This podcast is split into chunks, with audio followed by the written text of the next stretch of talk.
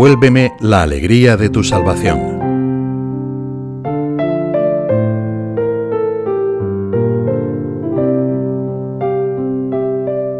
Para poder dar misericordia, necesitamos recibirla de Dios, mostrarle nuestras heridas, dejarnos curar, dejarnos querer.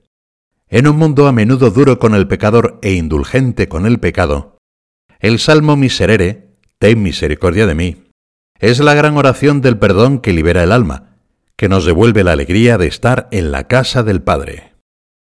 Miserere mei Deus, secundum misericordiam tuam. Ten misericordia de mí, Dios mío, según tu bondad. Desde hace tres milenios, el Salmo Miserere ha alimentado la oración de cada generación del pueblo de Dios.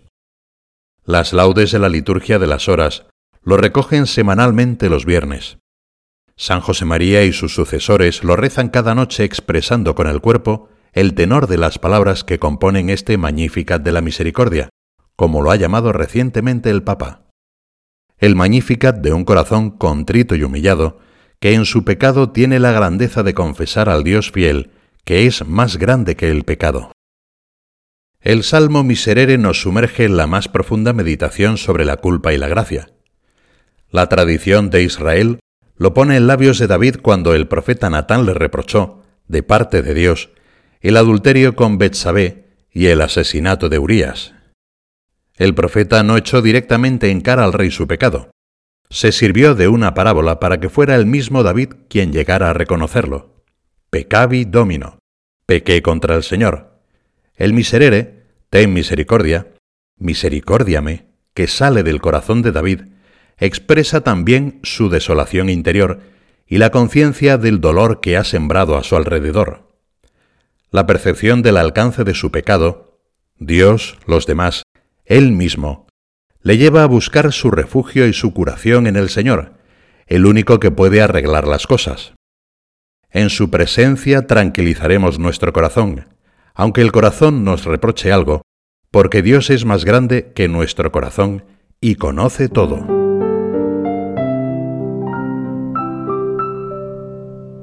Porque no saben lo que hacen. Del pecado vemos sobre todo, en un primer momento, la liberación que parece prometer.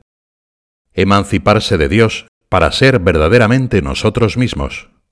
Pero la aparente liberación, espejismo, se convierte muy poco después en una carga pesada. El hombre fuerte y autónomo, que creía poder silenciar su conciencia, llega tarde o temprano a un momento en que se desarma. El alma no puede más. No le bastan las explicaciones habituales no le satisfacen las mentiras de los falsos profetas. Es el inicio de la conversión o de una de las sucesivas conversiones de nuestra vida que son más importantes aún y más difíciles. El proceso no es siempre tan rápido como en la historia del rey David. La ceguera que precede y acompaña al pecado y que crece con el pecado mismo puede prolongarse después. Nos engañamos con justificaciones, nos decimos que la cosa no tiene tanta entidad. Es una situación que también nos encontramos con frecuencia a nuestro alrededor, en un mundo a menudo duro con el pecador e indulgente con el pecado. Duro con el pecador porque en su conducta se percibe claramente lo corrosivo del pecado, pero indulgente con el pecado porque reconocerlo como tal significaría prohibirse ciertas libertades. Todos estamos expuestos a este riesgo, ver lo feo del pecado en los demás sin condenar el pecado en nosotros mismos. No solo nos falta misericordia entonces, nos hacemos también incapaces de recibirla. La ofuscación del pecado y de la tibieza tiene algo de autoengaño, de ceguera querida. Queremos no ver, hacemos como que no vemos. Y por eso requiere el perdón de Dios. Jesús ve así el pecado cuando dice desde la cruz, Padre, Perdónales, porque no sabe lo que hacen. Perderíamos la profundidad de esta palabra del Señor si la viéramos como una mera disculpa amable que ocultara el pecado. Cuando nos alejamos de Dios, sabemos y no sabemos lo que hacemos. Nos damos cuenta de que no obramos bien, pero olvidamos que por ahí no vamos a ninguna parte. El Señor se apiada de ambas cosas y también de la profunda tristeza en la que nos quedamos después San Pedro sabía y no sabía lo que hacía cuando negaba al amigo. Después lloró amargamente y las lágrimas le dieron una mirada más limpia y más lúcida. La misericordia de Cristo no es una gracia barata, no implica trivializar el mal. Cristo lleva en su cuerpo y en su alma todo el peso del mal, toda su fuerza destructora. Quema y transforma el mal en el sufrimiento, en el fuego de su amor doliente. Su palabra de perdón desde la cruz, no saben lo que hacen, deja entrever su proyecto misericordioso, que volvamos a la casa del Padre.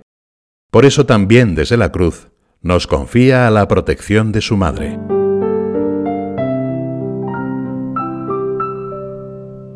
La nostalgia de la casa del Padre. La vida humana es, en cierto modo, un constante volver hacia la casa de nuestro Padre. La conversión y las conversiones comienzan y recomienzan con la constatación de que nos hemos quedado de algún modo sin hogar. El hijo pródigo siente la nostalgia por el pan recién horneado que los empleados de su casa, la casa del padre, comen para el desayuno. La nostalgia es un sentimiento poderoso. Tiene que ver con la misericordia, porque nos ensancha el alma. En este horizonte amplio de la nostalgia, este joven, dice el Evangelio, entró en sí y se sintió miserable. Y cada uno de nosotros puede buscar o dejarse llevar a ese punto donde se siente más miserable. Cada uno de nosotros tiene su secreto de miseria dentro. Hace falta pedir la gracia de encontrarlo. Fuera de la casa del Padre, recapacita el Hijo pródigo, está en realidad fuera de su misma casa. La redescubre. El lugar que se le antojaba como un obstáculo para su realización personal se revela como el hogar que nunca debió haber abandonado. También quienes están dentro de la casa del Padre pueden estar con el corazón fuera, Así sucede con el hermano mayor de la parábola. Aunque no se había ido, su corazón estaba lejos. Para él rigen también esas palabras del profeta Isaías, a las que Jesús se refería en su predicación. Este pueblo me honra con sus labios, pero su corazón está lejos de mí.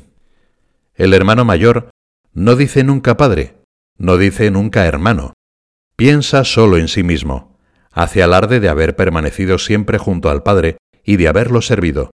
Pobre padre. Un hijo se había marchado y el otro nunca había sido verdaderamente cercano. El sufrimiento del Padre es como el sufrimiento de Dios, el sufrimiento de Jesús, cuando nosotros nos alejamos, o porque nos marchamos lejos, o porque estamos cerca sin ser cercanos. Habrá momentos de nuestra vida en que, aunque quizá no nos hayamos alejado como el hijo menor, percibiremos más fuertemente hasta qué punto somos como el Hijo Mayor. Son momentos en los que Dios nos da más luz, nos quiere más cerca de su corazón. Son momentos de nueva conversión. En la conversación entre el hermano mayor y el padre, salta a la vista, frente a la ternura del corazón del padre, la dureza del corazón del hijo. Su respuesta amarga deja adivinar cómo había perdido la alegría de estar en la casa de su padre. Por eso mismo había perdido la capacidad de alegrarse con él y con su hermano. Para uno y otro tenía solamente reproches, solo veía sus fallos. Cuando la vida interior se clausura en los propios intereses, ya no hay espacio para los demás, ya no se escucha la voz de Dios, ya no se goza la dulce alegría de su amor, ya no palpita el entusiasmo por hacer el bien. Los creyentes también corren ese riesgo, cierto y permanente.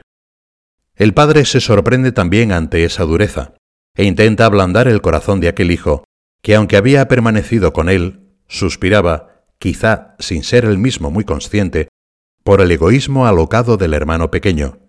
El suyo era un egoísmo más razonable, más sutil y quizá más peligroso. El padre intenta darle explicaciones. Había que celebrarlo y alegrarse, porque ese hermano tuyo estaba muerto y ha vuelto a la vida con fortaleza de padre y ternura de madre, le reconviene como diciéndole, Hijo mío, deberías alegrarte. ¿Qué te pasa en el corazón? También él necesita descubrir la misericordia del Padre, tiene necesidad de descubrir esa nostalgia de la casa del Padre, ese dolor suave que nos hace volver.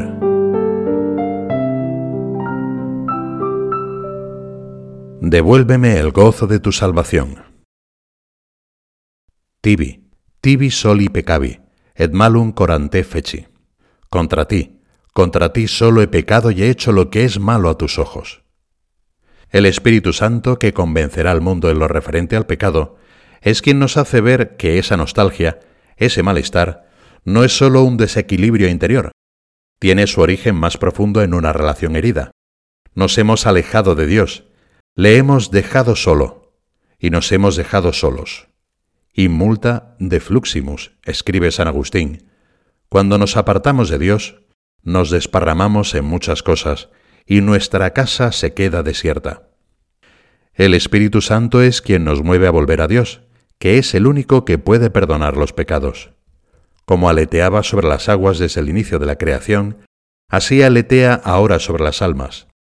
Él movió a la mujer pecadora a acercarse, sin palabras, a Jesús, y la misericordia de Dios la acogió, sin que los comensales entendieran el porqué de las lágrimas, el perfume, los cabellos.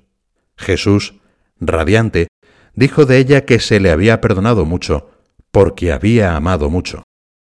La nostalgia de la casa del Padre es nostalgia de cercanía, de misericordia divina, necesidad de volver a poner el corazón en carne viva, humana y divinamente transido por un amor recio, sacrificado, generoso. Si nos acercamos como el hijo menor hasta el regazo del Padre, allí comprendemos que la medicina para nuestras heridas es Él mismo, Dios mismo. Entra entonces en escena un tercer hijo, Jesús, que nos lava los pies, Jesús que se ha hecho siervo por nosotros. Él es el que, siendo de condición divina, no retuvo ávidamente el ser igual a Dios, sino que se despojó de sí mismo, tomando condición de siervo. Este Hijo siervo es Jesús. Es la extensión de los brazos y del corazón del Padre. Él ha acogido al pródigo y ha lavado sus pies sucios. Él ha preparado el banquete para la fiesta del perdón. Cormundum crea in me, Deus. Crea en mí, Dios mío, un corazón puro. El Salmo vuelve una y otra vez sobre la pureza del corazón. No es cuestión de narcisismo, ni de escrúpulo, porque el cristiano no es un maníaco coleccionista de una hoja de servicios inmaculada. Es cuestión de amor. El pecador arrepentido está dispuesto a hacer lo necesario para curar su corazón, para recuperar la alegría de vivir con Dios. Redemi letitiam salutaris tui. Devuélveme el gozo de tu salvación. Cuando se ven así las cosas, la confesión no es una cuestión fría, como una especie de trámite administrativo. Puede hacernos bien preguntarnos, después de confesarme, ¿festejo? ¿O paso rápido a otra cosa como cuando después de ir al médico uno ve que los análisis no dieron tan mal y los mete en el sobre y pasa a otra cosa? Quien festeja aprecia, agradece el perdón y ve entonces la penitencia como algo más que una mera diligencia para restablecer la justicia. La penitencia es una exigencia del corazón que experimenta la necesidad de respaldar sus palabras. Pequé, Señor, pequé, con la vida. Por eso San José María aconsejaba a todos tener un espíritu de penitencia. Un corazón contrito y humillado comprende que resulta necesario un camino de retorno, de reconciliación, que no se hace de la noche a la mañana. Como es el amor el que tiene que recomponerse para adquirir una nueva madurez, es el mismo el remedio. Amor con amor se paga.